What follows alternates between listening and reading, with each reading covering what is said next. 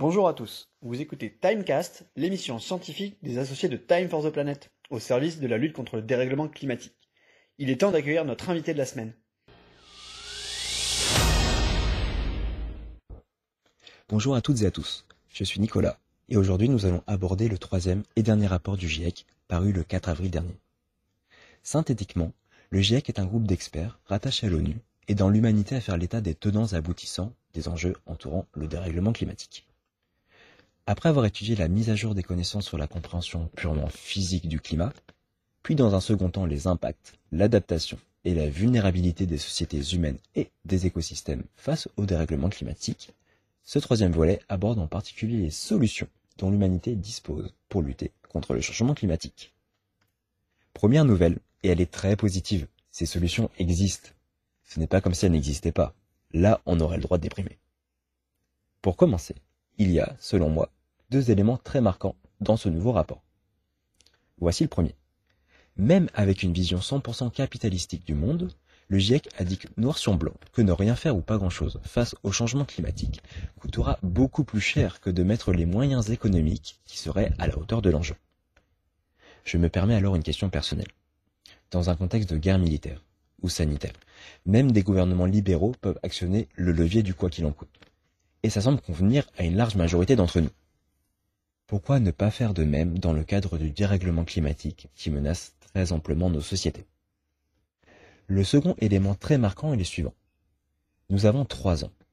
Trois ans, pas cinq, ni dix, pour faire stagner mondialement les émissions de gaz à effet de serre, puis les baisser drastiquement afin de garder une planète vivable.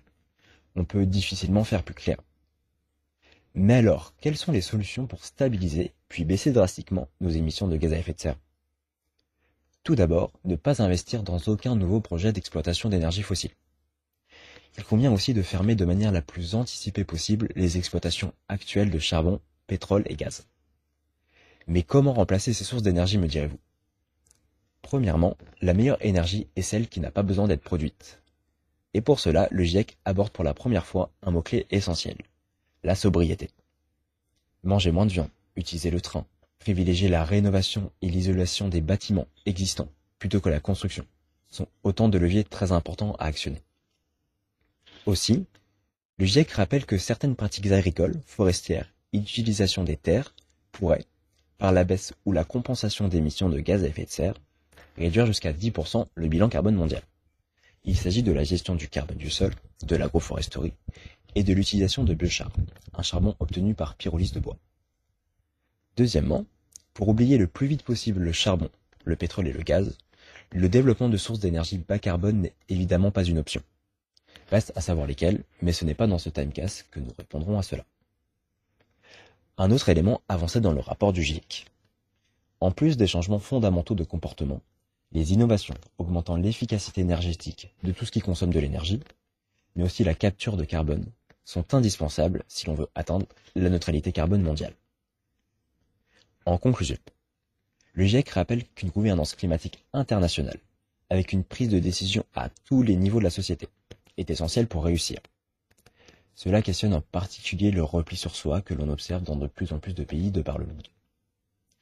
Voilà, nous avons toutes et tous les cartes en main pour réussir le plus grand défi de l'histoire de l'humanité. Et on peut remercier le GIEC pour sa contribution fondamentale pour nous ouvrir les bonnes trajectoires. Ne reste plus qu'à s'y lancer, on a tout à y gagner. Voilà, c'est tout pour cette fois-ci. À la prochaine time.